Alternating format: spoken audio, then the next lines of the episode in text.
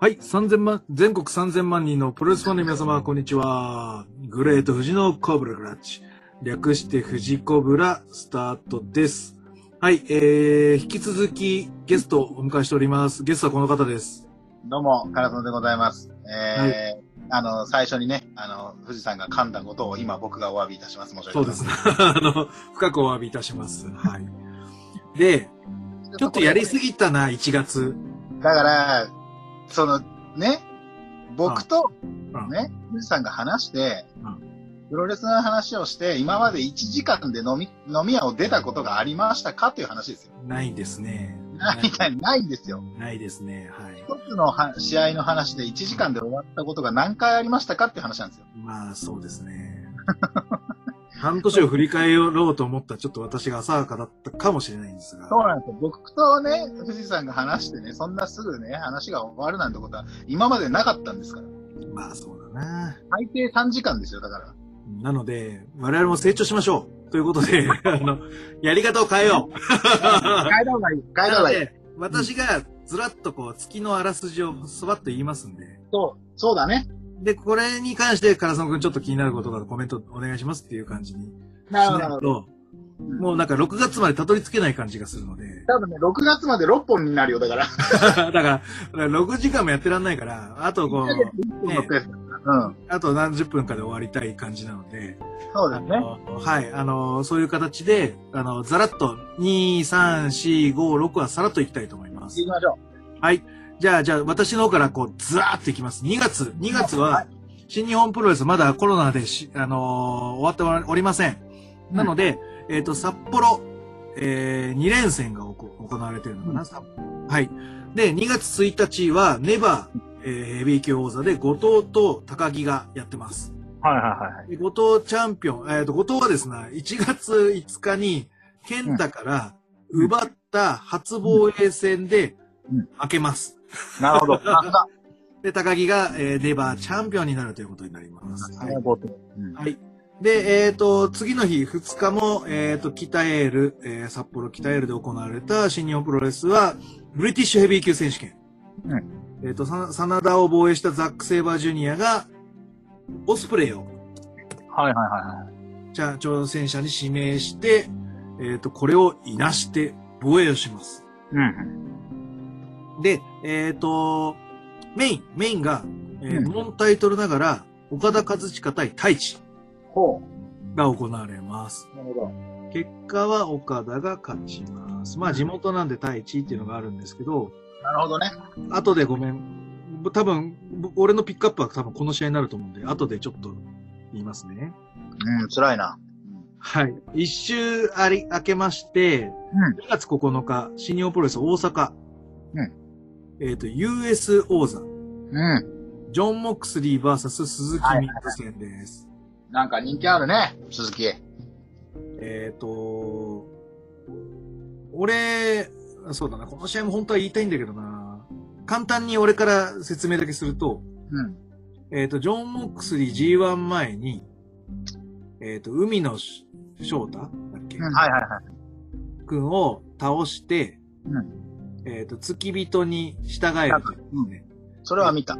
ジャンプの、あの、不良漫画の第1話的 なストーリーを作るわけですよ。はいはいはいはい。で、えっ、と、射程を連れたヤンキーが、うん。 G1 で活躍するというストーリーを作りましたと。はいはいはい。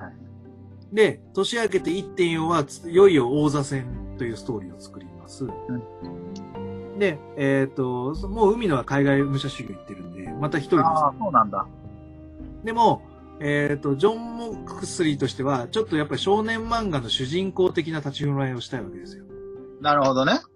その相手に一番ふさわしいのは誰かと考えた時に出てくるのは、やっぱワンピース大好き鈴木みのるなわけですよ。ワンピース大好き。で、えーっと、この、俺の US 王座は、ジャンプ、ジャンプオマージュ対決だと思ってます。ヤンキーマンが好きなジョン・モクスリーと、うえーっと、あと、ワンピース大好きな鈴木みのるが対決すると。ん。だから、サンデーマガジン対ジャンプってことね。だんなような気がするかもしれないね。なるほどね。で、えーっと、特筆ポイントでいくと、えーっと、うんヒッツ攻撃をジョン・モクスリーがバーンとした時に、うん。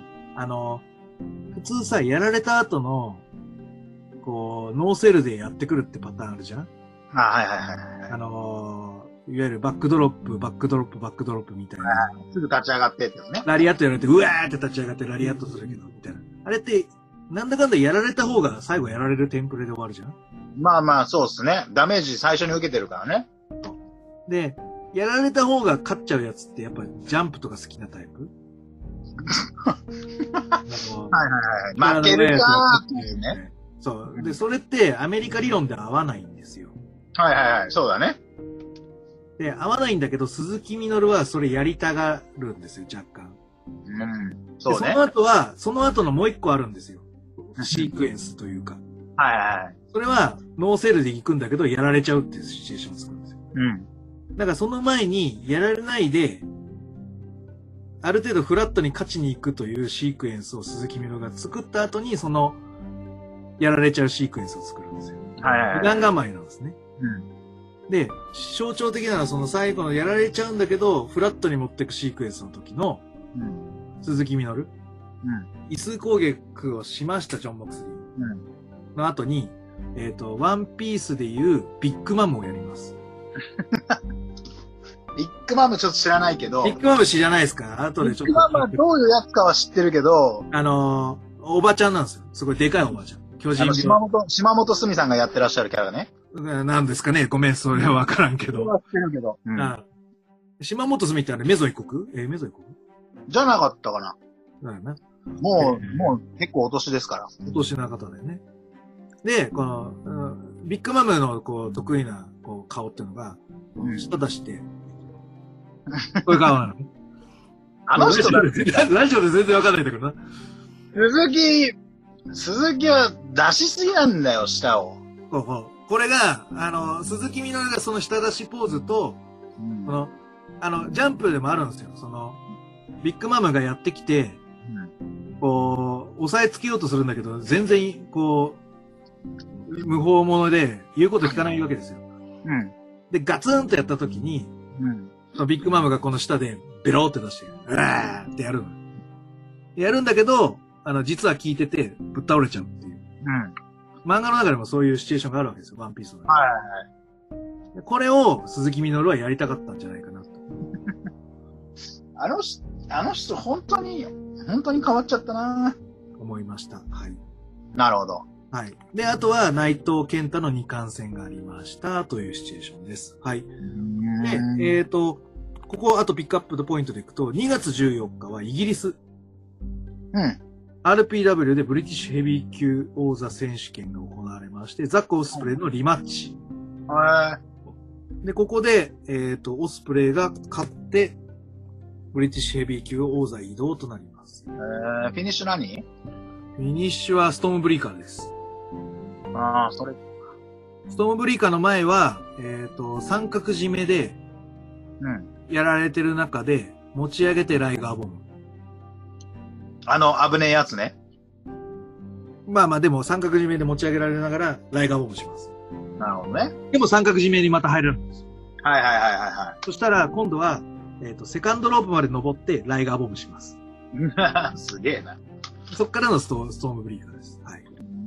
あ、その後あれだ。この、この、居合抜き。居合抜きして、ストームブリーカー。ねはい。です。なんで、まあまあ、ここは流し、一回流していきます。で、もう一個ポイントでいくと、2月16日、ノア、うん。えー、中島勝彦在鈴木秀樹、30分ドロー。はいはいはい。私が好きそうなやつでしょ、これ。そうだね。なんで、これもどっかで語りたいんですが、多分時間の関係どうかなと思い ます。あと、2月18日は、NXT テイクオーバーポーランド。はいはいはい。えーとポートランド。ポートランドか。うんカラソーさんの嫌いなキースリー対ドノバン・ダイジャコビッチ。イああ、もう辛いね。仲良し二人のイチャイチャを見ることになチャる。イチャですね。イチャイチこャので試す合。は。イチャイチャ。ャです。はい。ですね。で、えでー、も、俺的な、好きだったのは、オライリー・フィッシュ対ピート・ダーマット・リロード。ああ、なるほどね。まあまあまあ、マットリドルがちょっと僕苦手ですけど、まあでもいいし、うん。その、リングアウト、リングインの攻防とか、結構考えた作りとかをしてたので、結構好きです。はい。だってアダム・コール、トマソ・チャンパなんて、な、ね、こける要素があんまりない試合してなるいないないない。うん。な感じなダんでコ。タ対ティーガンノックス。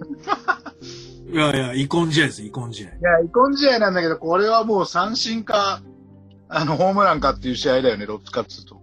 えっ、とね、あのーごめん、名前が出てこないんだけど、最後、なんかおばちゃんが出てきて、もう、ばっちゃんって誰えっ、と、あの、ちょっと後で出てくるかもしれない。出てきて、ティーガンノックスをノックアウトして、ラコタカイが勝つっていう、なるほどね。そうそうそういう、こう、乱入ありのストーリー。うんうんうん。まあ、まだ続くよ的なね。そうそうそうそう。感じです。で、2月19日は AEW の方では、ハングマンページ、ケニーオメガ対ルチャブロスあー、見たかも、それ。行われてます。はい。で、あとは2月27かな、これ。同じく AEW でアイアンマッチ、ケニー対パック。あー、はいはいはい。こう、なんか、イブシの技とか、なんかいろいろな人の技を使って、なんか勝つんだよね、確か。はい。辛かったななるほど。で、2月29かなこれもアダム・ページ、ケニー・オメガ VS ヤング・バックス。はいはいはいはいはい。なんかケニーすごくないですか ?2 月あたりからギアがガーンと上がってきて。そう、なんか、ケニー急にタッグにこう、ちょっと照準を絞って、うん。やり始めたんですけど、うんそう、なんか、でもやっぱりあんまり試合の、あれは変わってないので、中身は。うん。どっちかっていうと、ハングマンページに、あのーあれが、スポットが当たるように、うん。ちょっと作った感じはありますね。ケニーとちょっと仲違いっぽい流れやったりとか。はいはいはい。だからまあ、ハングマンページのお披露目も含めてって感じですかね。なるほどね。そっか。そう。で、これで2月が大体終わりますと。はいはいはい。で、俺的にちょっとすごい気になった試合は、うん。岡田太一。うん、なるほどね。えっ、と、まあ、太一ちょこちょことあの、川田の技やったりするじゃないですか。まあまあまあ、一応師匠ってあれだもんね。そうそうそう。ブラックベルトだもんね。で、私、あの、全日本プロレス大好きじゃないですか。はいはいはいはい。特に四天王プロレスで一番好きなのが川田なんですよ。うん。で大学3年の時の学生プロレスの入場テーマはホーリーウォーでしたからし。あの、ダッチは藤井ジャパンの時ね。そうです、そうです。そのぐらい、あの、僕、好きなんですね、川田。で、そもそも川田をやってくれるだけでも、ちょっと俺の中では、いい、胸厚なんですよ。なるほどね。で、なんだけど、昔はちょっとジャンピングハイの使い方がちょっと荒かったりとか、はいはいはいはい。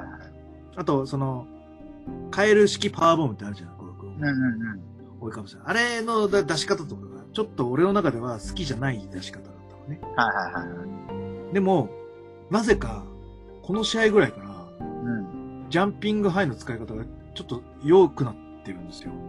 タイミングとか場所が後。ろの、いや、まあ、若干後ろの方で使い始めてるというか。うんうんうんででもまだこ、この時はまだ真ん中なんだけど、でも、思ったより後ろで使ってくれるようになったりとか、あとはちゃんとカウンターで出したりとか。それまではだからあれなのかな、こうゲームチェンジャーで出してた感じがあったからってとこなのかな。うんなのかななん。なんかちょっと弱い出し方だった気が。ここじゃねえなっていうとこだったんでね。で、ハイライトのポイントは、えーとうここでその、それまでは川田だけだったんですが、はいはいはいはい。ジャンツル出してくるんですよ、ジャンツルを。おっとあの人触れてないんですよ。バックドロップホールドがうん。出まして、はいはいはい。もう俺の中でもうその時、うわーってなって、バックドロップ来たーって感じで、こうひと、で、まあミラノは一人全日本プロレスっていう、体調、表するぐらい。はいはいはでい。、ちょっと、あの人もうるさいけどね。まあまあまあ。だけど、俺の中でこれ超盛り上がったんですよ。俺は、あの、昔好きだった全日本プロレスのうん空気みたいなのがうん。うん。出てくれたんで、全然太一、俺はありだなと、今後も押していこうと思った試合がこれ。えー。もう俺なんて太一生観戦したの石狩太一の時だけですからね。全然ね、今違うよ。いや、まあ、あのテレビとかで、まあ、見、見ますけど、うん、太一は、うん、あとあの、僕あのサウザー好きだから聖帝とか名乗んないでほしいなっていうのがちょっとあったりとか。愛ゆえにって言うてるじゃん、よく。 いやいやいや、太一は愛ゆえにじゃなくて愛を裏切った人だから。おっと この話やめましょう。やめましょう。そう、やめましょう。なるほどね。うん、そうそうそうそう。俺は、俺はね、この試合で、さらにちょっと対地株が変わった。うん2ランクぐらいアップして。まあ、ではね、一応優勝正しいですからね。のがあって、俺はこのね、岡田太一が2月のベストバウトになります。うん、なるほどね。うん、で、ちょっと気になったんだけど、あの、うん言うなれば、あの、ザックオスプレイ2000もやってるんですよ。で、僕の好きなザックセイバーが2000やってるんですけど、ベストバウトではないんですよ。なるほどね。やっぱりね、なんかちょっとね、スタミナ切れというか、そんな感じもあったかなっていうのがあったりとか。まあ、あと見てる側の、触傷気味っていう部分もあるかもしれないしね。そういう部分はなかったんだけど、えっ、とね、G1 のザックオスプレイすごい良かったんですよ。はいはいはい。 2019年の。うん。俺からするとそこから比べるとちょっと落ちちゃうかもと思っちゃった。うん、なるほどね。はいちょっとね、ロングマッチっぽくしすぎちゃって、っはいはいはい。てまいあ、うそうか、なるとね、こう、配分も変わってきちゃうからね。うんで、俺多分ね、ベストバウトに最後まで悩んだのはこの試合。中島克彦対鈴木秀樹。はいはいはい。 30分ドロー。うん。意外に克彦がプロレス上手かった。へえ。すごい。なんかそんな風に見えないけどね。全然見えないよね。うん。見えないけど、ああ、なんかやっぱりナイフ持ってんだなと思ったよ。なるほどね。その距離感の作り方とか、うん。あとなんか、その、あるじゃん、なんかこう、俺が面白かったのは、あの、ガードポジションってやつか。はいはい。勝彦が寝て、うんで、えっと鈴木秀樹が、こう、上から行く。うん。で、大体そういう時ってさ、あの、ど、どっちかの足殺したりとかするじゃん、膝で、えっ、と、上がね。上が。うん。とか、両足をこう持って、こう、パスガードみたいにして、はいはいはい。態度取っていきたいとか、そういう感じでどんどんこう、ねじり上がっていきたいわけじゃない。うんうんうん。なんだけど、鈴木秀樹はあえて足取らないんですよ。うん。で、勝彦に、ちょっと蹴ってこいよってやるの。うん。ちょっと隙を与えてあげるから、うん。お前ここで俺の顔とか蹴ってこいよっていう、ちょっと隙をわざと作るんですよ。 うん。で、勝彦は、やらないんですよ。お前どうせそれを狙ってんだろうみたいな感じで、ずーっとやってこないのよ。うん。で、で、鈴木秀樹じれ、じれて違うことやるん ですよ。もうそれがめっちゃ面白くて、俺の中では。多分。あれ、せめぎ合いだよね、そこもね。うんうんあー、仕掛けたけど、乗らねえんだ。やっぱ性格悪いな、勝彦ってやっぱ思ったりとか。なるほどね。で、で、鈴木秀樹も性格悪いから、うん。別のタイミングでもう一回同じポジション取るんだよ。はいはいはいはい。もうそしたらやんなきゃ、やらざるを得ないじゃん。まあ、2回目だからね。二回目だから。やって仕方なくやる勝彦っていうのが面白い。そういう意味では大人なのは勝彦の方だね。うんだと思うよ。うんうん。性格悪いけど、ちゃんと対応してるし、ディフェンスがやっぱすごいなと思った。あとやっぱまあ、プロレスってことを考えたら2度目だからなっていうこともあるもんね。そうそうそう。だし、だから、で、30分ドローなわけですよ。はいはいはい。だからよく持たしたなと思って。すごいなるほどね。なんで、やっぱりトップにね、行くってことは何かしら必ず持ってますよね、絶対ね。で、俺でも、なんか思ったのが、こう、これは、こう本当に申し訳ないんだけど、2013年にうん。 DDT のうん両国ってやつがあって、はいはいはい。で、木下幸之助対うん中島克彦って試合があったんですよ。うん。木下って誰木下 ?DDT の。木下じゃなくねえ、木下じゃないえ幸之助ってなんかあの、若い子、竹下だ。竹下でしょうん。はい竹下だ、ごめんごめん。うん竹下幸之助対中島克彦があっはいはいはいはい。て、で、俺、俺この試合見たときに、うん。 もう俺、中島克彦は二度と見なくていいと思っちゃったのよ。はいはいはい。でなぜかっていうと、俺その現場の2階席にいたんですよ。うんうん。で、えっ、と、やっぱり全然、その時の木下選手は、竹下ね。竹下だ。 木下って言っちゃうな。竹下選手は、うまあ、上り上司だけど、エースうん扱いだけど、ん。うん全然まだ若手なわけですよ。うん、うん。で、勝彦はキャリア10年以上。はいはい。若いけど。だから、あの時の自分はどう先輩たちにキャリーされてたかっていういう試合は経験してるわけですよ。はいはいはいはい。で、両国ですよ。うん1万6千人クラス。うんしかもホームでね。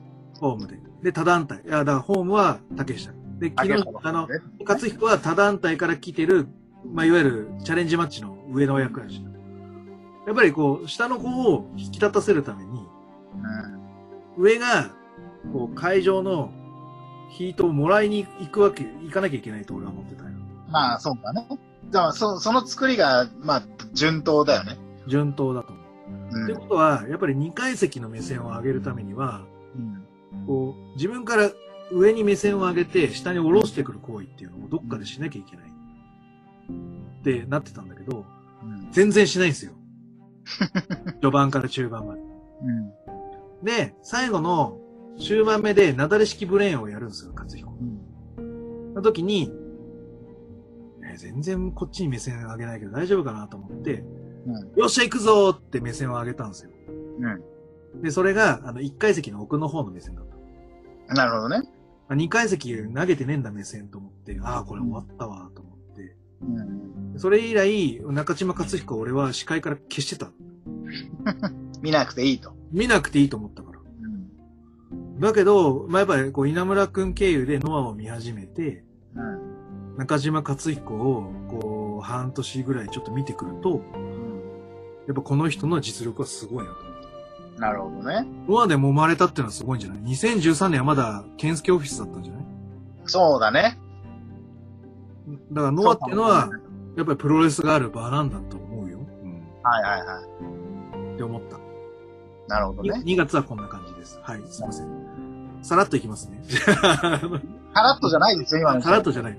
あ、どう、どう思いますあの、カラスの。何を特にない中島克彦鈴木秀樹。中島克彦は俺でもそんなに見た記憶ないんだよなうーん、まあ、蹴りはやっぱうまいなと思います、とにかく。あのね、正面に蹴ってく人、うん。健太と中島克彦は、うんほぼ真真正面からでもミドル打てるよ。うん。あの人たちは、あの、足折って蹴るタイプだから。うん。だから股関節超柔らかいし、あとね、自分で、その、蹴る方向と逆のサイドに少し出ながら蹴って、足開くんだよまな。あの、そう動くときな。あの、から空手の、こう、こう、ね、バネ作るやつと一緒で、バネじゃんネジ作るやあつと一緒で。のー空手なんかは近距離でやることの方が多いので、から足開くんだよな、こうやって。なので、まあ、斜めにステップしながら蹴ったりとかっていうのは、まあ、得意とするところでしょうから。でも、それでも、それでも、あんな真正面で、ミドル打てるのって、俺は、それはすごいと思うよ。俺やっぱり、ミドル打つとしたら、ちょっとやっぱり斜めまあ、その方が入りやすいですよね。入りやすいよね。でも、あんだけ股関節柔らかくてバチンっていけんだったら、やっぱり正面でいけんだったら、正面の方がいいじゃん。相手が、だってその後、チョップ打ってくれるとかだったら、正面の方がいいわけでしょ。まあ、そうですね。立ってる方がいいですね。すごいと思うわ。まあね、やっぱり、ああいう打撃のセンスっていうのは当然、やっぱり、やってる純度が違うんでね。打撃はやっぱうまいなとは思いますけどね、やっぱり。うん、まあ、やっぱでも師匠が師匠なんでね。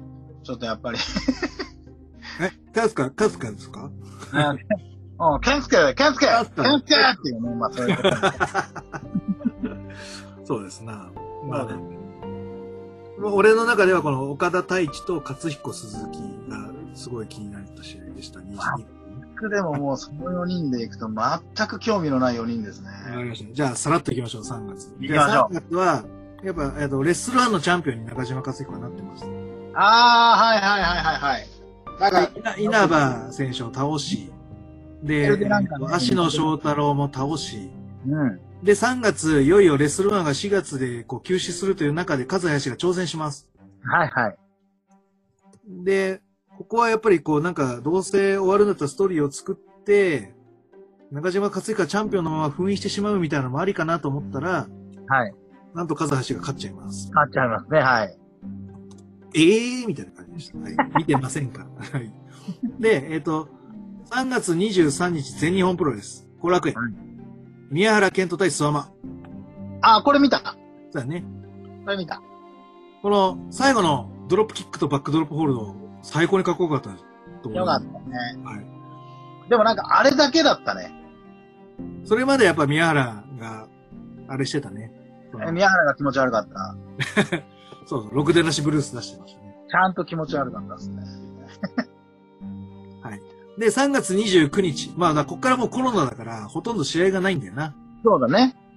3月29日は、これは後楽園 GHC ジュニアヘビー級選手権で、小川対原田。うん。で、えっ、と、GHC ヘビー級選手権で、これがまたすごい。塩崎対あー藤田和之。あの、あの伝説のね。伝説の。3月はこんな感じ。はいはいはい。で、私のピックアップは、えっ、と、ベストバウトで言うと小川原田。小川原だ。はいはい。でさっき言ったアティテュードをずーっとやるんですよ。ずーっと。うんうんで、それだけでも圧巻なのに、うでん。なんだかんだ原田は、あ、そうそう。原田大輔はちょっと俺の中では過小評価されてるレスラーかなと思ってるわ。うん。はいはいはいはい。もうちょっと上がってもいいかなと思うわ。課題評価はいっぱいいるのにね。うん。なんかね、いや、これだから UK の IPWUK ってベルト持ってるんですよ、こいつ。あ、そうなんだ。イギリスの団体。で、IPWUK も、いわゆるあのスピーキングアート問題で多分閉鎖的な感じにはいはいはいはいはい。なっちゃったんで、このベルトでトーナメントをやろうと思ってたらしいんだって、ノアが。うん。で、ダメだった。で、ややっぱり昔はあの、ボビー・フィッシュとか、はいはいはいはい。イギリスのあっち系が出てたりとか、あとマーティー・スカルも IPWUK のチャンピオモテたね。うん。ンしてるので、結構優勝あるやつなんだけど、うんうん。いろんな問題で多分出てこない。だなんだけど、このベルト持ってるからなのか知らないけど、うん。結構ね、UK の動きするんですよ。えー。この試合だけね。この試合ねなんで、だから、だからまだまだ、なんか持ってんな、こいつと思って。なるほどね。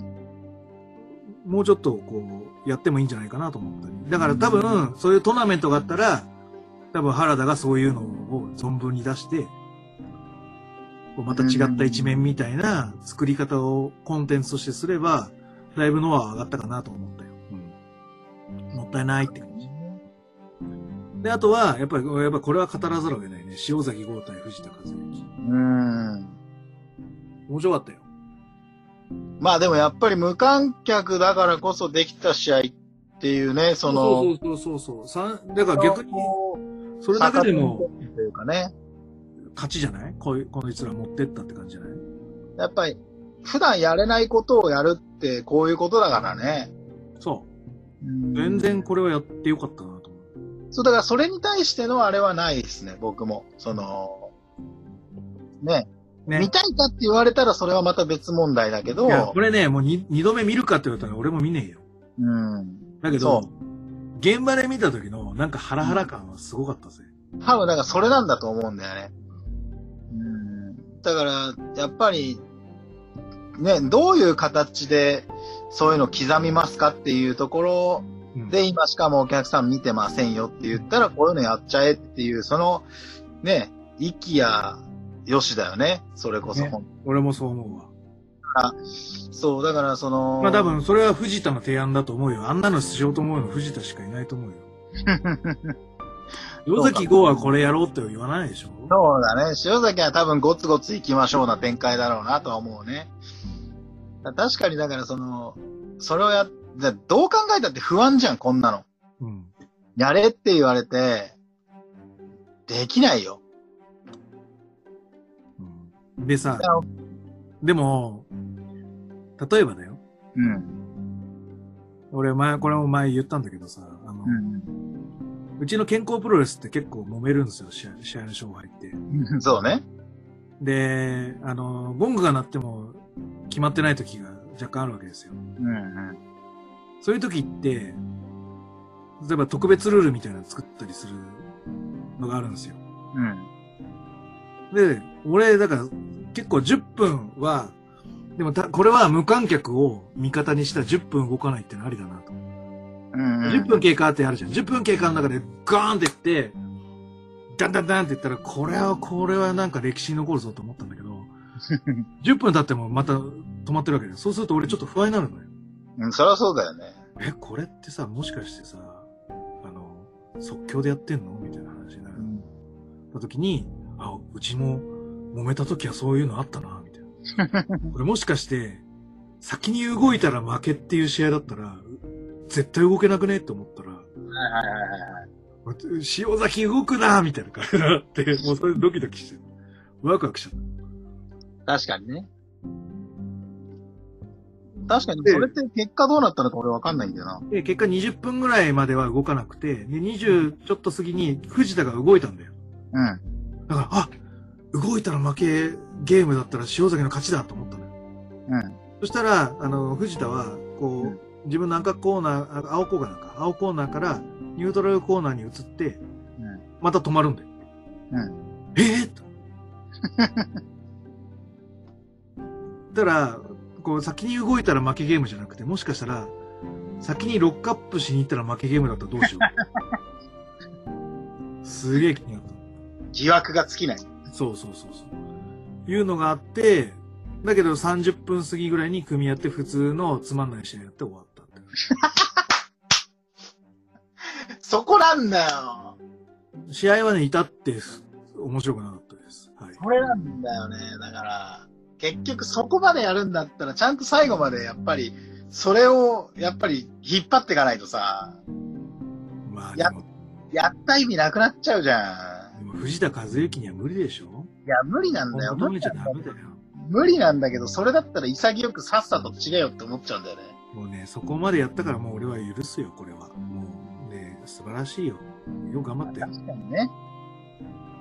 でだから30分かなんか睨み合った後、あれ確かさ、なんかツイッターかなんかで見たけど、場外戦やってなかった場外戦やった。で、やアルコール場外戦なんかや消るなよ毒のアルコール液を藤田が含んだんだけど、おえ、うえって言って吐いちゃった。そう、だからその場外戦なんてやるなよっていうさ、30分もさ、睨み合っといて場外戦やるなんて馬鹿げてるよ。っていう感じね。そうそうそう。まあまあまあまあまあ、だから、そんな感じです。で、3月はこんな感じです。はい。で、次行きます。はい。うん。で、4月は、えっ、と、レスルマニア。はいはい。えっ、と、俺見たんだけど、すげえ微妙な試合ばっかりで、うん。で最後 AJ 対テイカうー。ん。僕が、うん。ボーンヤードマッチ。うん。で、テイカーが勝ちます。うん。これがラストマッチになります。引退し、宣言しましたね。そうだね。はい。で、2日目。今度は逆にまた収録マッチは、フィーンド対シナ。うん。なんつうのかな。ツインピークスみたいな。精神世界の、はいはいはい。なんかこう、あの、い世界を行ったり来たりみたいな感じにして、うフんィーンドが勝ちます。はい。で、やっぱり最後は、そう、レスナー対マッキー。うん。なんだけど、えっ、と、1日目だっけかな。うん。 AJ テイカーの前に、うん。ゴールドバーグ、バーサス、えっ、と、あいつ、でかいやつ。ストローマンあ、そう、ブラウンストローマン。はいはいはい。やって、これも勝ってんだよ、ストローマンが。はいはいはい。これチャンピオンシップね、両方。このあチャンピオンシップ2試合、あの、展開が全部同じです。そりドゃね。ーンぶつかって、えっ、と、ゴールドバーグで言うと、スピア、スピア、スピア。うん。で、えっ、と、ジャックハマー、切り返して、ストローマン、3発、3発。で、4発目、やって、勝 つ。みたいなで、レズナー、あの、ジャーマン、ジャーマン、ジャーマン、F5、こらえます。で、マッキン、いなんか3発、なんかやりま、クレームをやります。4発目やって勝ちます。みたいな。 全部同じでした。はい。あーレッスルマニアとは思えないよね。っていう感じでしたね。うはん。い。のがちょっと気になりました。はまあ、い。テで、イしカーに関してはしょうがないけどね。ょうがないよ。もうだってやめたいでしょ。いやー、もう、結構前にやめたかったと思うよ。俺、フィンドとやったやつが多分、あれでやめたかったと思うんだよな。会期派を引き継いだでしょだって。あれでいいんじゃないかなと。俺はもう、なんかあの、パンクとやったテイカー戦が最高だから、まあ、そうか。あれで終わってよかったんじゃないかなと思うけど。まあ、そういうことか。うん、あれはやっぱ試合としてもちゃんとしてたし、まあ、そ、それで終わるんだったらもうもっと前だよね。あの、トリプル H やった時で終わってよかったトんリじゃプなルいか H だろうな。うんだし、もっと言うなら、ショーン・マイケルズ HBK ぐらいでもいいんじゃないかなと思う。もうだから、ショーンの2連戦やって、勝一緒っにて終わって終もよわるかったよな。そうそういや、ショーンのもう、あれはもう最高よ。あれはもう、泣けるもん、最後。そう、だからあれで終わってよかったかもとは思うけど。まあでも、引き継ぎという意味では、フィンドでいいかなとは思うけどな。っていうのがあって、そうそう、レスルマニアはもうそんな感じかな、印象。そうだね。ちょっと今年のレッスルマニアはね、うん、つまんなかったね。まあ、しょうがないね。もまあ、しょうがないね。う。うん、これは。で、次が4月19日、モア無観客、GHC ジュニアで、小川義成対小太郎。はいはい。で、小太郎が勝ちます。はいはい。こんな感じかな。で、えっ、と、まあ、ベストバウトは、まあ、小川小太郎ぐらいしかなかったなっていう感じです。なるほど。さあ、次、さらっといきます、5月。はい、どんどん行こで、5月は、ノアが構成を仕掛けます、無観客工業。あの、混合対杉浦軍っていうイルミネーションう。あマあ、今後、今後、今後。ッチうん。で、えっ、と、杉浦曽谷っていううん。工業、あの、シングルも行われまして、なるほど。で曽谷が、こう、歯折れ折れちゃうっていうね。へえ、アクシデントがありつつも頑張ってます。はい。どっちが勝つの杉浦。ああ、もうダメだ。このね、あの、ノアは結構ね、新参者に厳しいんですよ。はいはいはいは。最初のだけは勝たせるんですけど、次からマウント取るんですよ。すごいんですよ、このマウントが。はいい。もう杉浦はもうダメだな。俺もう見れないよ。でも杉浦すごいじゃん。あの、そうあの俺は水木奈々っていうの、プロレス界の水木奈々。好きな。 なんでえ、だ、あの、なんだっけ、あの、FNS 歌謡祭とかはいはいはい。水出るじゃん。水木なのはね。水木奈々。うん。で、他の人と一切ハモらないで、がっつり声で潰すじゃん、周りを。じゃあまあまあまあまあ。だから、あの、なんか、小柳ゆきとか、超、超なんか、睨みながら歌ってるじゃないですか。水木なん かそうなのそうだよこいつなんか、こう、だからハモりもしないで、自分の声量強すぎるから、まあまあまあ、声優さんだから普通に歌っ。ねちゃうと、周りの歌手を全部消しちゃうわけですよ。うんうん。なんで、最強の一辺倒だと俺は思ってる。最強の一辺倒。あ水木奈々から喋ると全部周りが消えちゃうぐらいの勢いだから。だから、ノアの石井だよね。うん。 なるほどね。あ、でもだからそれはプロレス界では評価されてるってことだよね。 うん俺は評価してないけど、そうね。好みの問題だからね。好みの問題だね。どうしてもね。そうそう。とは思うけどね。だから俺はこの杉浦は結構好きで、だからやっぱ洗礼を浴びせたなっていうのと、でやっぱ5月9日、またノアが無観客やります。はいはい。 h ナショナル王座で、今度は杉浦がチャンピオン。うん。で中島克彦が挑戦します。はいはい。でこれは、えっ、と、克彦が勝ちます。勝彦が勝つ。勝つ。その感じだと杉浦勝ってるけど大丈夫。あ、これはチャンピオンだ。あ、そうだ。これだと、克彦が丸。うんです。こんな感じ。あれでしょなんだっけえっと、バーティカルスパイク。ああ、うん、そうだね。うん、なるほどね。まあ、でもここはもうなんかもう、それ以前になんかバカ負けしちゃうよね。ハードヒッティングで。 はいはいはもうお腹いっぱいですみたいな感じになると思います。い。なるほどだな。で、ごめん、俺ちょっとすごい語りたいのが、5月23日 AEW ダブルはナッシング。うん。で、えっ、と、俺これ全部は見てないんだけど、ダイジェストみたいなのが2、3本流れてて、はいはいはい。でそのダイジェストを見てます。はい。うん。で、えっ、と、第2ぐらいで MJF 対ジャングルボーイ。はいはいはい。で、えっ、と、コーディ・ローデス対ランサーチャはいはいはい。ー。で、ナイラ・ローズ対シダヒカル。ああ、辛い。うシダヒカルが勝ちます。ん。あれ辛かったな、あの試合。で、ジョン・モックスリー対ブロディ・リああ、はいはい。ー。があって、最後、メインは、あの、スタジアムマッチってやつ。インナーサークイルン、ナーサークルと。ジェリコ・ゲバラ、ジェイク・ヘイガー、サンタ・ノース、えー、オメガ・ヤング・バックス、ハングマン・ページ、マット・ハリー。エリート。うん。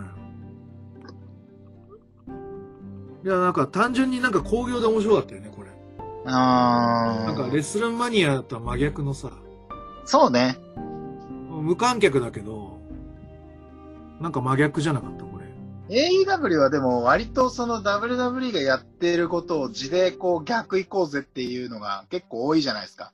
うんうん。試合の作り方とか、その選手のプロモーションに関しても。うんうんうんなんか、これが結構いいように重なるとこういうのがポンポン出るなっていう感じは。うんね俺、WWE は、なんつうのえっ、と、リア充、高校生で言うとリア充の。はいはいはいはい。で、えっ、と、AEW はオタク。うんうんうん。そうね。スクールカーストを作ってる上位の人が、それぞれ役割をしっかりしましょうねっていう形で、うんうんうん。あのーいい、なんつうの、バーベキューパーティーを開きましたみたいな感じが WWE だと思うね。 WWE からビバリーヒルズ青春白書だもんそね。うそうそうそう、そのスクールカーストの上位が、あの、それぞれ役割を持っていいいいパーティーしましょうね、が WW だ。で、AW はそういうのに呼ばれないオタクどもが、あの、ちょっとじゃあ俺たちだけでピザ取って、なんか、あの、パーティーしようぜ、ゲームやりながらみたいで、家でこう、ゲームしながらピザ食うパーティー。ドラマで言うと、だからフレンズだよね、AEW あ。そうか。うんね。 なんで、そのスクールカーストから外れてるから、役割はそんなに担ってないけど、うんうん。なんつうの、アイデアマンはいっぱいいる代わりに、そのアイデアをしっかりまとめてるなと思うわでもだいぶ、ジェリコはアイデア出してくれてるでしょ多分。いやジェリコはそうだと思いますよ。で、各試合で多分、演者がちょっとアイデアアイデアマンでもあり、うんプロデューサーでもあり、プレイヤーでもあるって感じなんで、まとまりはないかもしれないけど、なんかアイデアは豊富だなって感じ。コンテンツとしてはこっちの方がいいかもって思う時はあるな。 AW はやっぱりその試合単位でやっぱりそのやりたいことをしっかりこう、選手たちが思い描いたことをある程度こう、してるっていう感じは、やっぱ見て取れますよね。ね。で、俺特にこの MJF 対ジャングルボーイっていうのがすごい好きで、はいはいはでこの工業で与えられてる役割って、ここでちょっとき基本のやつ出していい試合してねっていう枠のい。うん。発注だっテレビとた。ヒールでね。うん。うん。だってもう、こコーディ対ランサーチャーで結構チャンピオンシップでもう結構ヘビーになるわけですよ。うんうんうんで、コーディってそんなに、とランサーチャーだとやっぱりガツガツいく感じじゃんうん。うんになるから、こうレスリングで見せてねっていううん。発注枠だったんですよ。これをね、多分ね、MJF が見事にその発注通りやってる感じがして、うんすごい好き。わかる。最後は切り返して、そのヨーロピアンクラッチみたいなジャパニーズレッグにして勝ってる感じのところも、うんうん。やっぱり発注、それも発注通りかなって感じ。まあだからその、ドッカンをそういうので生むの得意だよね、アメリカのレスラーはね。まあ、ナイアロズシダも結局はハードヒットでしょ。これ全部ハードハードヒット系でしょうん、でもやっぱりこれはやっぱりだからその、だから志田はやっぱり向こう行って全く良くないから、あ、そうなの俺ごめん。いやーちゃんと見てダメですね。チャンピオンになったのびっくりしましたもん、俺。ないうんよくチャンピオンにしたなと思って。まあ、それはう見てておいね。、おい、これ P じゃないこれ。なんすかこれ P じゃねえのこれ。みんな知っお前らお前編集めんどくさいからやめてよ、それ。いや、でもあれですよ、だから P。だな、これ。もう間違いいないや、もう本当に、だから、なんか、やっぱりその、献身と、献身的なって考えると、うん彼女はやっぱり献身的じゃないっすよ、やっぱり試合に対して。ああ、そう思う。あの、頑張ってるっていうのはもう見え、見えますけど、うんうんうん。よくしようとか、うん頑張ってるってのは見えますけど、それが献身的かって言われると、俺はそうじゃないと思うんで、そうなんだ。だからその、リホとか見てたら全然違うじゃないですか。あ、リホは献身的だね。彼女はとにかく試合に対してのそのモチベーション、気持ちがとにかくちゃんと試合に寄り添ってるじゃないですか。うん。だからその、献身的って言葉はもう彼女のためにあるんじゃないかぐらい献身的じゃないですか、彼女。うんうんうんうん、やっぱりそれがやっぱりちゃんと報われる世界なんだなっていうところで AEW すごいいいなと思ったんですよ。やっぱりうんああいう選手が報われるべきな時もあるし、絶対だけどやっぱ志田はなんかそういうところじゃないので勝ってるから、うーん。だから、ね、なんか、ち、他のあの、ダイナマイトじゃなくて、ダークとかね、はいその、ちょっとまだ AW で初登場ですとかっていう選手とやらされたりしてるわけですよ。うんやっぱり相手のことを全くこう、なんつうのかな、その頑張ってるのはわかるんだけど、相手をちゃんと結局立たせられてないっていう、うんあそういう、そのダークでのその低たらくがやっぱ俺はちょっと、こう見て、見てたんでいっぱい。ーいや俺ちょっと、志田ひかる見てみるわ。いや、ダーク見た方がいいっすよ。うんあの、もう彼女は頑張ってるんですよ、間違いなく。うんうん間違いなく頑張ってるんですけど、うん報われるべきではなかったなと、まだ。うん。なるほど。まだ報われる段階ではないなっていう感じですね。なるほど。俺、俺、最近本読んでるやつがあって、はいはいはい。あのー練習の本ってやつもあるね。はい。で、えっ、と、練習で完璧にはなりませんっていう本なんですよ。そうだね。練習はただ永遠になるだけです。うーん。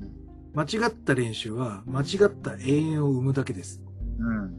だから、すべきことは常に正しいことをしましょうっていう本なんですよ。はいはいはい。なんで、だ志田ひかるは永遠になってる感じなんだ。多分そうだと思う。えー、じゃあちょっと見てみよう。なるほそどの、なんか、理解はできるんですよ。でもキャリアのうちでそうなるじゃん。これでいいんだみたいなのあるじゃん。なりますね。だから、多分そこに関しては多分彼女は、その日本ではそうなってたと思うんですよ。うん。でもこっちに来て多分それじゃダメだっていうのはまあ、重々分かってるだろうから、でも AEW ってさ、さっき言ったようなさ、そのスクールカーストとは関係ない世界で、うんうん。なんかアイディア、アイディアマンでいいそうそういけるだけじゃん。そうだだかからら、逆に言うとその役割って逆にいらなくね。うん、 AEW の世界だったら。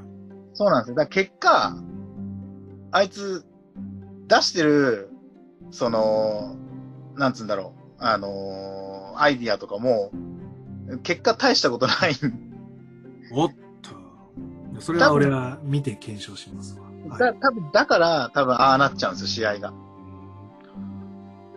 なるほどね。インプットのあれかな。うん俺の中では、あの子は、あの、結果出せてないってずっと思ってます。うんいい試合っていういい試合はなかったですね。あ、そうなんだ。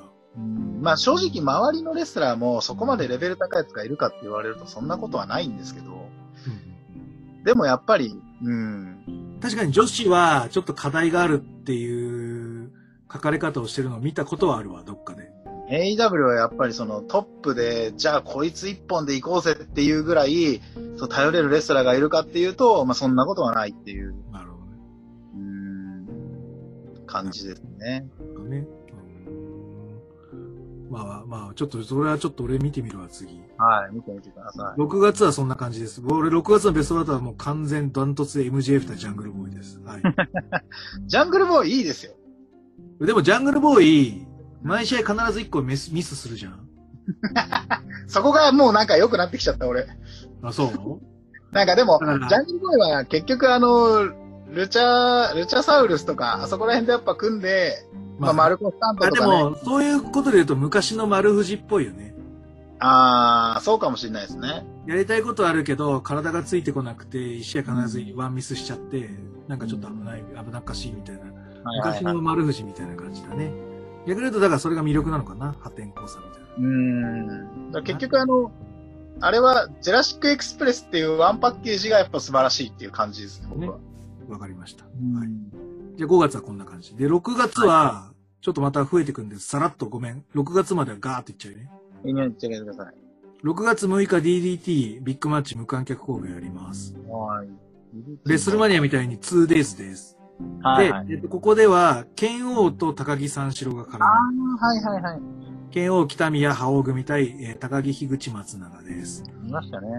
はい。で、メインが、えー、木下って書いてあるのね竹下対、ず っと木下さんね。 竹下対吉彦です。はい。竹で、下えさっ、ん。と、デイ2、2日目は、KOD 王座戦で、えっ、と、田中正人対炎鉄。はいはい。こんな感じ。で、8日、次の日。だからこれに、土曜日やって、日曜日やって、月曜日 NXT テイクオーバー、インオハウス。はいはいはい。えー、キースリー、ジョニー・ガルガの、 USO さん。はいはいはいはいはい。で、キャリオンクロスデビュー戦みたいな。あーはいはいデビュー戦ってわけじゃないけど、えっ、とペ、ペーパービューデビューみたいな感じ。はいはいはい。キャリオンクロスでトマス、トーマスとチャンパで、キャリオンクロスが勝つんですよ。はいはいはい。はい。まあ、でプッシュですね。はい。で、シャえっ、と、メインが、えっ、と、シャーロット、スリーウェイ、シャーロット対リプリー対イオ。って感じです。もうこれちょっと最後、スリーウェイのところだけちょっと喋るわ。うはい。で、えっ、と、6月11日は、あの、僕ら大好きリバイバルん。はい。 こと、えー、現名称 FTR デビューみたいな。はい。で、6月14日のは無観客試合。で、はいえっ、と、EHC ヘビー級タイトルで、塩崎斎藤明彦。はい。 45分ぐらいやってます。そんなやったんだ。はい。えー、前編、中編、後編みたいなので、15分、15分、15分ってなってるんで、ああ、でもまあ、斎藤は40も分くらいかもしれないけどね。はい。う、もう斎藤はね、もうプロレス引退できない人だからね。ずーっとプロレスやってなきゃいけない人だから。うんで、15日、えー、WWE バックラッシュ。はいははい。い。ラッシュえーはこれ、ラッシュ L ですね、これ。あ、そうそうそう、LL。そうそう、俺もその、アップするときに、あ、R じゃなかった、L だってやってたんだ。オートン対エッチ、はいはいウェはい。イテこスれトねレスリングマッチ。、エバーってやつです。うん。でもここは俺もうね、これ単独で、ポッドキャストでやってるんですよ、オートエッチ。はいはいはい。ちょっとこう、ここはもう割愛します。そうだね。で、えっ、と、6月15日、うん。新日本プロレスは無観客で、えっ、と、ニュージャパンカップのプレはいはい。ー行ってます。なるほどこれね、すごい評判が良かった。あ、そうなんだ。はい。で、えっ、と、6月16日、えーニュージャパンカップ1回戦。うんえっ、と、石メインが石井対デスペラード。ははい。あの、マラソンさんのあれのって。で、次の日、に17日、ニュージャパンカップ1回戦。い。うん。えー注目カードは長田対鈴木みのる。はいはいはいはいはい。これダントツで良かったですよ。うん。そう。で、えっ、と、6月19日、うん。えっ、と、さっきの、えっ、と、GHC ナショナルヘビー級。はいはい。トーナメント。一回、覇王対吉岡。俺俺ね、フルスロットルっていううん、ユニットを作ってる人たちがいるんですよ。フルスロットル。はい。小峠敦史うん。リーダーの。で、一回戦行われたんだけど、このフルスロットルの3人が結構良かったんですよ。ここに出てる3人がフルスロットなの吉岡、う大原はじめ、小峠敦史。うーん。レッスルワン勢だね、結構。レッスルは、まあ、大原も。正規でしょレスルワン系吉岡正系規。田尻系じゃ、うん、ってことか。吉岡レスルワン。だよね。ああ大原、大原もレストランだったごめん。いや、わかんない。ごめん。俺なんか、イメージ、イメージで喋ってるけど。っていう感じだな。で、6月20日も GHC ナショナルのトーナメントで、うん。えっ、と、4試合行われ決勝行く人は。で、最後決勝がソヤ対北宮。で、ソヤが勝ちます。うん。 うん。その次の日、 いや明けて1日目、GHC ナショナル王座戦、勝彦対ソヤの王座戦。大変だね。大変じゃないだってここで19日で1試合やって、うん。 20日で4試合やって、で、タイトルマッチして、3連戦でこんなやってるんだよ。それはすごくね。いや、体力すげえな、やっぱな。で、ただ、そんな目立たないんですよ、試合。あなんか、もったいないというか。まあ、だから俺、過小評価その2はこの人か。そういう意味で言うと。ー。そりゃうん。そりゃ学ぶはめちゃくちゃいいレスラーですけどね。うん。俺、なんつうの、プロレス界で一番うまいの、それかもって思ってるぐらい。うん。俺は、その、まあ、ね、あんまり言いたくない興行だけど生で見たことがあって、うん。いや、素晴らしかったっすよ。セコンドっていうか、そのリングのね、下で全部見てるよね。ね。あの、相手も、セコンドも、客も全部見てるよね、あの人。とにかく、その、ここでっていう意識が高いですね。何をしててもここでやろうっていう、真ん中なら真ん中。そうそうそう。見られ、こっこちが死ぬわこでこっちが死ぬ見られてるからこのポジションにいなきゃとか、うが、やっぱり、それを攻め多てて分、も、やられても、カメラがここ今映してる、スイッチャーがここ光ってるから、こういうやられ方の角度にしようとか、試合中にそういう判断ができる人って、俺はすごいなと思うけうん、しかも多分あんまり考えてないでやってる節があるんで、どな。あ、そうなのそれすごいなって思いましたね。カメラのスイッチャーまで、こう、意識しながらプロレスしてる人って、俺結構あんまり見たことなくて。 WWE でだからパフォーマンスセンターでやらない限りはなかなかないよね。ないで思いますね。日本人でそれやられてるのって、ほんと少ないと思うから、俺はそれはすごいと思う。ほぼいないと言っても過言ではないと思います。だから、まあ、それはやっぱり、まあもちろんそこだけじゃないんですけどね。ないけどね。でも俺、結構だからノア来てくれてちょっと嬉しかったもんな、それは。そこはなんかやっぱあの人はいつ見ても、あすごいなって思いますね。そうだな。で、えっ、と、小太郎対カズ、林。はい。準 AB 級戦。まあ、そこは大丈夫そうですね。でも、すごい手が合う感じでした。はい。まあまあ、やったことないわけじゃないでしょ、多分。あ、もうなんか3回ぐらいやってんだって。だよね、多分や締ってめるはず締めでタイトルマッチで。で、あのーすごい信頼関係があるレスリングでしたよ。序盤とな。るほどね。なんで見てて安心する試合、なんつうの、サプリメントみたいな感じ。我々からすると。まあこんな感じだと。で、6月12日、ニュージャパンカップうん2回戦。あ、1回戦か。んえっ、と、正対高木。はいはいで。これは翔が勝ちます。で、えっ、と、イーブシ対ザック。はいはいはい。イーブシが勝ちますう。ん。で、棚橋対太一。うん。なんと太一が勝ちます。はいはい。こんな感じ。で、同じく23日、ニュージャパンカップ1回戦、小島イービルで、イービル勝ちます。うん。天山吉橋で、吉橋勝ちます。うん。で、6月24日、岡田長田で、はいはいはい。岡田勝ちます。うん。で6月25日、うん。僕ら大好きリ、リバイバル、はいはい。現 FTR、また試合やります。デビューマッチ。うはい。こんな感じが6月になりまん。す。なるほど。ど。はい。なんか気になるところありますかな、やっぱでも FTR になっちゃうのかな ?FTR からな、やっぱり2試合。あれはやっぱり、まあ、何はなくとも見見たいっていう感じですよね。そうだね。だからまあ、あのーダイジェストですけど、見ましたけどね。見た。俺もまあ、やっぱりまだエンジンかかってないなっていうのはそうだね。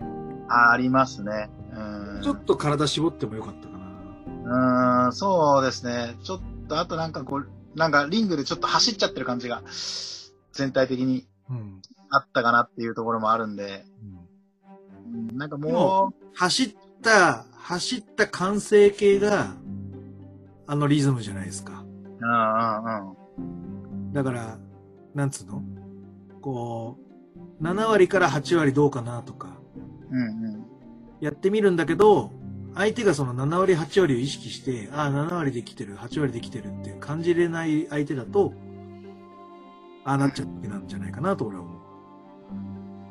だからやっぱりちょっとね、まだ、だから、あの、その、さっき言ったルチャブロス系とか、はいはいはい。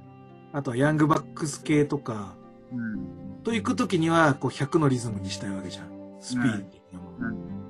うなんで、やっぱり70、80を試して、ギアチェンジを試してる段階だと思うから、うんうんまあ、俺はいいかなと思って。うん。まあまあまあ、やっぱりその、期待してることに変わりはないんでね。ただ、ルチャブロス戦は俺、ちょっと怖いっすね。うん。ルチャブロス戦は俺、こけると思いますよ。ああ。あ、そう。俺は FTR とルチャブロスはこけると思いますね。あ、そうっすか。少なくとも最初は。うん。うん。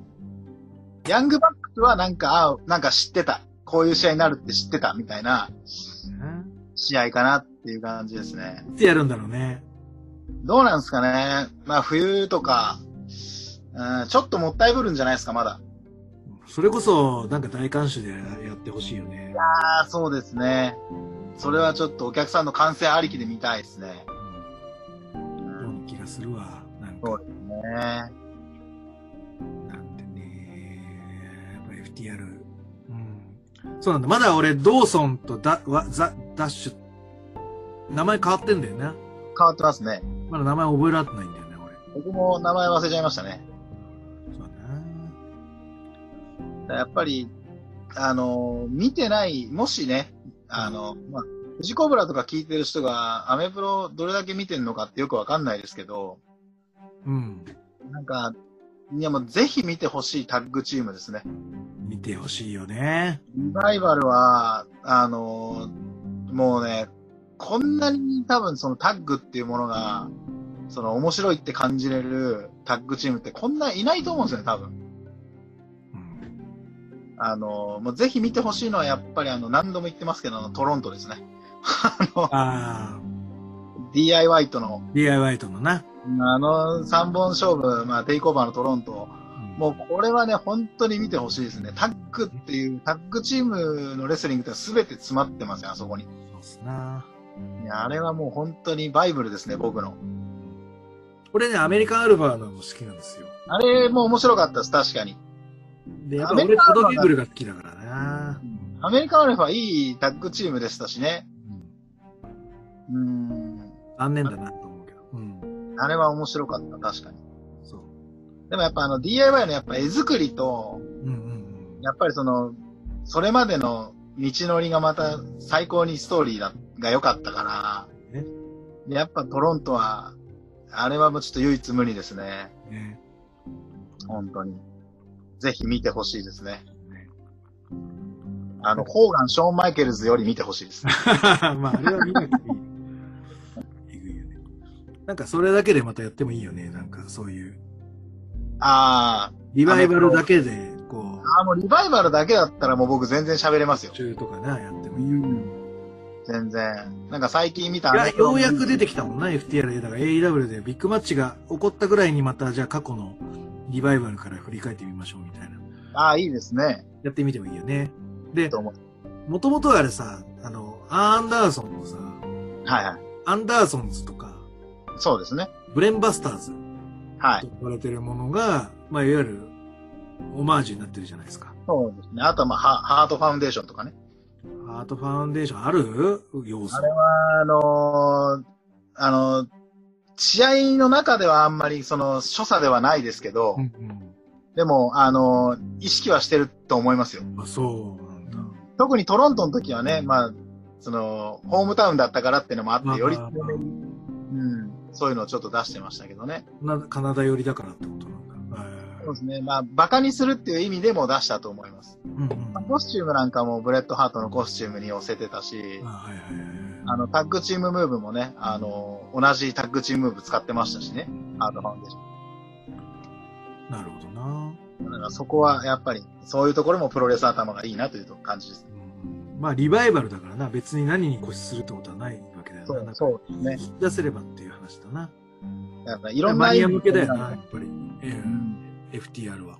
いや、素晴らしいですね、あれは。らしいね。うん。で、そうだ。あと、そうもう一個言っときたいのは、あの、はいテイクオーバーの、はい。シャーロット・リプリー・イオ。ああ、これですね、はい。よかったっす。いやー、これ見たいんですよ、僕。いいっすよ。すごい気になってますね。あのね、やっぱりシャーロットが素晴らしいです。で、やっぱり、あの、NXT も、AW とは違うと思うんだけど、プロデューサーみたいなのいると思うんですけど、うんうんうん。なんか、プロデューサーの言う通りにしなきゃダメってわけでもなさそうな感うじんだし、えっ、と、なんかチーム戦って感じがするうんんでですすよ。よ、ね NXT って。 NXT は特にそうだね。なので、いわゆる前かぶりは使わないとか、あとは前の試合こういうテイストにはずはずだからこうしようとか、色替えをしようとかっていうのは、やっぱ一貫されてると思うんですよ。うん。で、えっ、と、この試合はシャーロットの色がすごい出てる試合です。で、シャーロットでかいでしょ違いね。で、リプリンはでかいでしょで、イオはちっちゃいでしょうん。で、じゃあ、いつものスリーウェイやるかって言われたら、多分いつものスリーウェイやっても、多分目立たないと思うんですよ。うん。その、飛んだり跳ねたりとか、うん。いわゆるリズムの被せ合いみたいなやつ。うん。あれをやると、多分ごちゃごちゃしちゃうし、うん。そうね。えーっと、シャーロットとリプリーは得意じゃないはずなんですよ。そう、そうだね。得意じゃないね。だから完全に、えーっと、リズムのテンポをゆっくりにしたところてんにしてるんですよ。うん。はいはいはい。で、一人をアウトしたら、一人がインしてくる。うん。で一人がアウトしたら、一人がインしてくる。これの繰り返しうん。をゆっくりやってる。はいはい。だから、あの、本当に一歩ずつ階段を上がるような感じで、プロレスを見れてる。まずそこが素晴らしい。で、これを作ってるのは絶対シャーロット。はいはい。絶対。すごいと。リプレイも結構バタついちゃうし、はいはいはイオはどっちかというと被せるプロレスをしたいはずなんだけい。ど、うねこうあえてさせないで、ゆっくりところてんで、試合を刻ませてるシャーロットがすごい。うんうんで、えっ、と、おそらく、えっ、と、味付けポイントでいくと、イオの飛びうん。はいはい。を味付けにしたいっまあ、そうだよね。ていう投げかけをして、イオがいい案を出してくれてる。イオも多分提案してる。はいはい。それは、あの、一人ずつやるんじゃなくて、シャーロットとリプリーはでかいから、うん。合わさってるところに、あえて飛んで3人の絵を作る。うん。このシーンが2回ぐらいあって、はいはいはい。あ、ちゃんと狙狙って作ってんだな、みたいな作り。これはすごい。やっぱりね、そういう、でかい中に小さい入っ、小さい人間が入ったら、どこをね、そのポイントにするかっていうのが、ね、支柱になってくるし、は話としてはね。でもいや普通はさ、あの、普通はさ、このイオを、こう、二人でいじめて、一回落としてからあげる。わかりやすいよね。してもいいんだけど、それはあんまりしなくて、うん。リプリー、あの、シャーロットは、いわゆるワンポイントじゃん。うん。だから、ワンポイントの立場だと、イオに結構強く当たってもいいわけですよ。はいはいはい。次またブランド変わっちゃうから。うん。でも、リプリーはイオに強く当たっちゃうと、力関係うん微妙になっちゃうでしょ、利があるしね。うん、で、イオが勝つっていう前提だったら、リプリーがイオに圧をかけるっていうシーンは極力少なくして、うんシャーロットだけイオに圧をかけるんですよ。うん。で、イオはそれを跳ね返すうん。うん。っていうシチュエーションを作ってるんで、リプリーのことも考えてるんですよ、今後の。うん。シャーロットの作りとしては。なんかそれはすごい愛を感じたなと思やっぱりね、だから、あの中で言うと一応ブランドが違うっていうのも強みだよね。その、った。シャーロットはチャンピオンでもあるし、なんとなくこう先輩風を吹かせられるポジションにいるから、そういう位置でね、圧を二人にかけられるっていうのは、うん。で、そこで折れるのも、また面白いしね、そ、そいつが。ね。それは確かに見どころですよね。なのでね、俺はやっぱこの試合なんでね、総括すると、この 3way が俺、上半期ベストかも。おー。まあ、全体的な愛とかね、その今後とかっていうことも含めて、うんえー試合してるっていうのは、やっぱ、あれですよね。あんま見れない試合ですからね、そういうのって。なんかね、プロフェッショナルをすごく感じたね、俺はね。そうシャーロットって、だから、すごい、めちゃくちゃうまいとかっていう試合ってそんなにないんだけど、でもやっぱ、すげえ試合は結構多いんですよね。うん。す、でも、すげえが一番大事じゃないなんうーかん。、まあね。そうかもね。だし。なんか、だからーレスラーとして、すごいっていう感じよりも、うんなんつうんだろうな。合ってるかわかんないけど、なんか WWE のレスラーとしてすごいって思う時が多いかも、俺は。うんうんなんかその、一レスラーとしてっていうと、なんかもっと技術持ってるやつもいるし、なんかあるんだけど、WWE、こと WWE の中で、あんだけいろんなことやれて、周りも気遣えるっていうのは、やっぱスターなんだなって思いますけどね。うん。もうね、うわかるん。わ。ただやっぱ、WWE にはそういうレスラーがやっぱり似合いますよ、やっぱり。いるね。だから、でも両方楽しめていいよね。そういう、こう、役割分担しっかりしてるっていう、WW も楽しめるし、うんなんか、オタクがわちゃわちゃしてる AEW も楽しいし、みたいな。そう NXT はだから、なんかそうですよね。その、どっちかっていうと、WWE よりっていうよりは、なんかレスラーとして、えー高い、能力が高いっていうレスラーを結構見れる。だから、えーやっぱ NXT と新日本は、俺結構似た作りになってると思う。え新日本も結構チーム戦してるなって最近思う。あまあ、新日はね、あれかもね、ヤングバックスとかがやるときに結構そう、そこらこう辺の、うん、いうイズムが、こ遺う、テ伝ンプ子がちょっとレでパクっていくかもしれないね。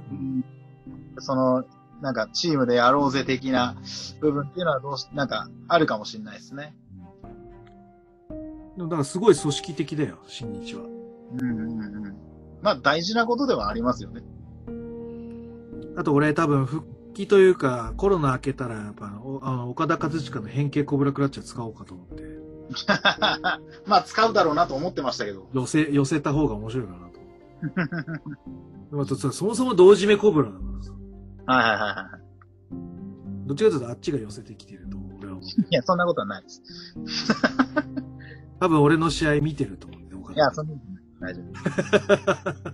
それはもうない。いやいや、まあ、冗それは冗談としまして。いや、でもそうですね。ちょっとなんか、やっぱ練習したいですね。練習したいですね。練習したいですね。早いこと。で、まだね、東京がね、100人オーバーしてるっていう状態なんで、そうですね。でうちあの、まだ、あの、成功3ヶ月なんで、したの。そうですね。まだ乳児はやっぱ重症化、重篤化するっていう話になるんで、ちょっとビビっていけないんですよ。怖いよね。うんう。なんので、ちょっとね、もうあの、だから俺、あの、ターザンで、うん。詩の、うん。家トレの本買買っちゃいました。まあでも大事ですよ。とりあえず家トレ重視でいこうかなと思ってますので。僕、ちょっと前に、久しぶりにバント打ったんですよ。うん、やばかったっす。マジで。体めちゃくちゃ痛かったもん。どうしようかな。なんか、もうなんか、俺は抜けてない気はするんだけど、そう、僕もそこまで抜けてるとは思ってなかったんですけど、いや、一発目やって、あれと思ってもう一回やったら、なんか明らかにブレてんのが分かって、変な落ち方してましたね。やっぱ慣れ、慣れ、慣れないとな。いや、だから、たとえ週1だとしても、まあ僕はたかが7年ぐらいですけど、やっぱね、毎週やってたっていうのはやっぱ違うんだなと思いましたね。俺ね、いや、もう全然怖さなんか全くなかったけど俺、も、俺もこんだけプロレスの受け身取らない時ってないや。いや、だから僕もそうですよ、この本当に。7年、プロレス始めてから、うんないですよ。いう話なんでな。もうやっぱやらなあかんな。だやかららん怖いっすよ、本当に。怖いね、まだね。いいろやんなの見てきたよ怖いっすよ。 なので、いや、でもちょっと、一応、なんで、その、そうそう、上半期、プロレス事情、カラスの国理解していただいて、なるほど。ぜひ下半期はプロレスやりながらそうっすね。や行きましょうということで。はい。りたいですね。いや、でもノアがやっぱ動き、まあ、行こうよ、一緒に。うん行けるようになったら。いや、行きましょうよ。稲稲村選手がこう、ガツッと来るときに、うん。ねちょっ。と、見たいですね、それは。そうそうそう。あとは、ちょっと俺、追っかけてないけど、2AW とか、ああとー、、すごいなんかはね、どうなの ?01 とかもさ、なんか、給料8割カットって言いつつ、新人が入団したりとか。いや、もうゼロワンはちょっともう本当にゼロになっちゃうんじゃないかっていう。でもさ、いや俺は、あり得るサイバーエージェント入りであると思うよ。ああ、はいはいはいはいはい。だってさ、給料8割カットで選手退団してんのにさ、選手入団するっておかしくねそうだね。ってことはさ、で、しかもそれってプロレス学院出身なんですよ。ああ、そうですね。高木三四郎が手掛けた。っうてことはさ、受け、受け元、やっぱりさ、ん。ああるんじゃないので、7月11日だっけ来週だっけあ、はいはいは記者会見しますってなってんだけど、い。サイバーエージェント入りなんじゃないのうん。なるほどな。あんのかなまあでも、うん、でもなきにしもだよね、全然。高木合唱軍、キングダム、やだね。あるんじゃないのって話。秋山と大谷が同じ団体にいるってことだ。まあ、団体は違うけどな。同じ系列じゃない。うーん。だってさ、新人レスラー入ってくるのに、団体壊すとか解体するとか統合するはありえないでしょ。っまあそうだね。て団ことは、スリーブランド化になるんじゃないのそっか。えっ、と、ノアと、ゼロワンと、ってことか。リリティ。うん、で、一本体と。うん。なるほどね。まあでもそうでもしないと生き残れないだろうからね、もうんだろうな。う。うん。だったらまあそれは正しい選択だと言わざるを得ないよね。やっぱ名前だけ残すでも、存続してれば何かきっかけがあるじゃん。その後、どこかにまた売り出されて、違う女になったとしても、ゼロは残るわけじゃないですか。うん。で、辞めた、対談した人たちの事情はあるがゆえに、た、た、た、多分た佐藤公平的には、そういう趣旨買いだったら、もう俺は独り立ちしてもいいんじゃんって思ったりとか。はいはいはいはいはい。で、とにかくなんか名前を残してゼロワンを存続させたいっていう人もいれば、まうあ、んそうなっちゃったら俺の役割はなくなるよねって思う人もいるかもしれないし。それはまあ確かにね。そうかもね。うん。いうのもあるから、結構、来週は来週でまた動きがあるんじゃないのって思いもます。うね。もう秋山の件でも結構俺はなんかショックだったのに。うん。そっか。まあでも、ノアはね、活発、ノアと全日はなんかやっぱ動き活発だなって TL 見ても思うから、まあね、新日以外のやっぱり、こうね、プロレスが、団体が盛り上がってほしいなっていうのはやっぱありますよね。あるね。うん。なので、まあそんな感じで締めましょうか。そうですね、長々とありがとうございます。い。はい。ということで、えっ、と、じゃあ、なんか、ベストバウト的なものもまとまったということ で、めちゃくちゃこれ聞いてる人大変だろうな。パート2までな、 ありましたんで。長いし。なんで、これ多 分、だって、お前な、お前な、編集せなあかんやつがあるやん け。あれ P じゃねえかって。みんな知あってるから。れ P だよ、絶対あれ。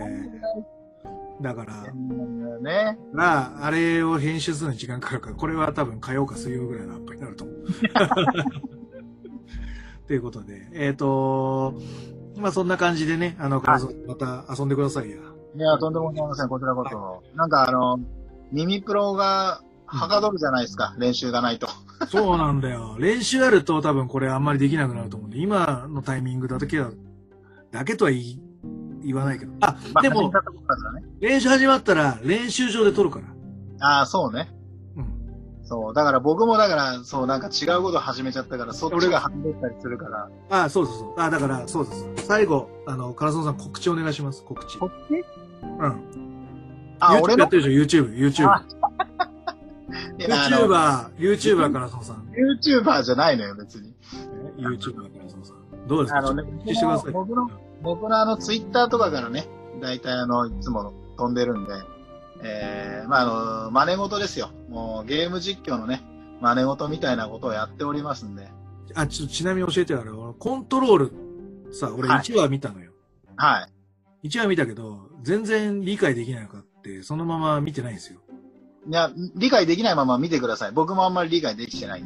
あれ何え、なんか FBI の、CIA の物語なのそれともなんかあの、あ、違いました、あれは。ちょっとあの、コントロールっていう、操作するコントロール、うんうん作曲っていううんうんところに、弟が捕らえられてて、ここに姉貴が行くよっていう話からスタートなんですけど、あのこれオカルトではないのね。オカルトではなくて、普通のリアル、なんかアドベン、アドベンチャーっていういかや、まあいやめちゃくちゃオカルトです。やっぱオカルトだよね。なんかオカルトっぽいけど、なんか CIA っぽいし、な、なんなんこれみたいな。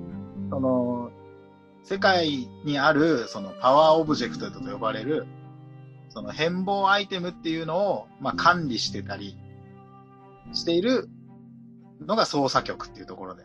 ああれか、なんかあれか、なんだっけ。あの、海外ドラマのあのあれ、あんな感じのやつか。まあでも海外、海外ドラマだと思って見てれば、 あの大丈夫ですよ。あれ。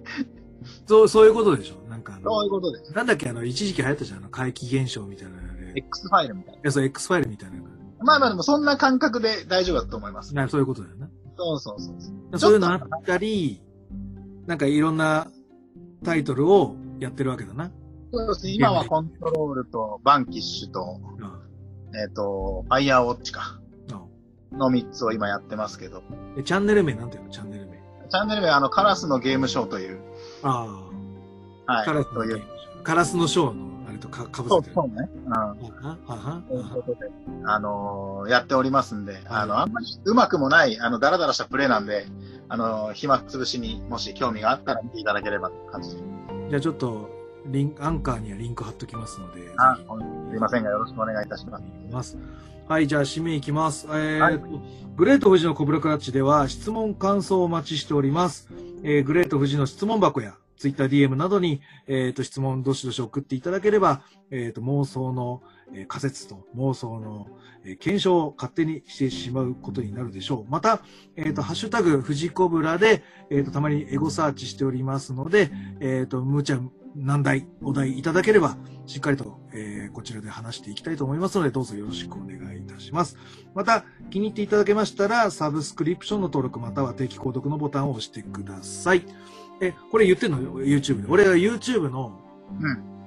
あれ見て、なんかあの、なんか高評価とチャンネル登録ししてください ね、みたいな、あるじゃんうん。あれ見て、こう、テンプレちょっと入れなきゃなと思って、ちょっと入れてんね。それ多分み言んっなて、る言ってるそれ、それみんな気づいてるから言わなくて大丈夫です。そう なあチャンネルと、いやだから、カラスののあれやってんのそれ。あ、僕はやらないですね。いやや、った方がいいよ。なんかその、高評価とチなんかャンネル登録お願いしまなんかそんなもん、おバカにしてんじゃねえかよ。す。いやいやいや、そんなもんでもないというか、なんかまだやっぱりまだ全然趣味の延長上でやってることなんでまあ、まあまあま全然う、んあの、誰かが見て、ちょっと面白いなと思ってくれればそれでいいです。まあ、気に入ったらたチャンネル登録とか、えーしていただければっていうぐらいです。あはい。はいわかりました。じゃあ、そんな、カラスのさんにお越しいただいた藤井コブラ、これにて終了したいと思います。はい、なかなかありがとうございます。はい。じゃあ、お送り、おつく、お送りしておりますのは、えー、グレート藤井と、カラスのショーです。はい、お送りしました。それでは全国3000万人のプロレスファンの皆様、ごきげんよう、さようなら。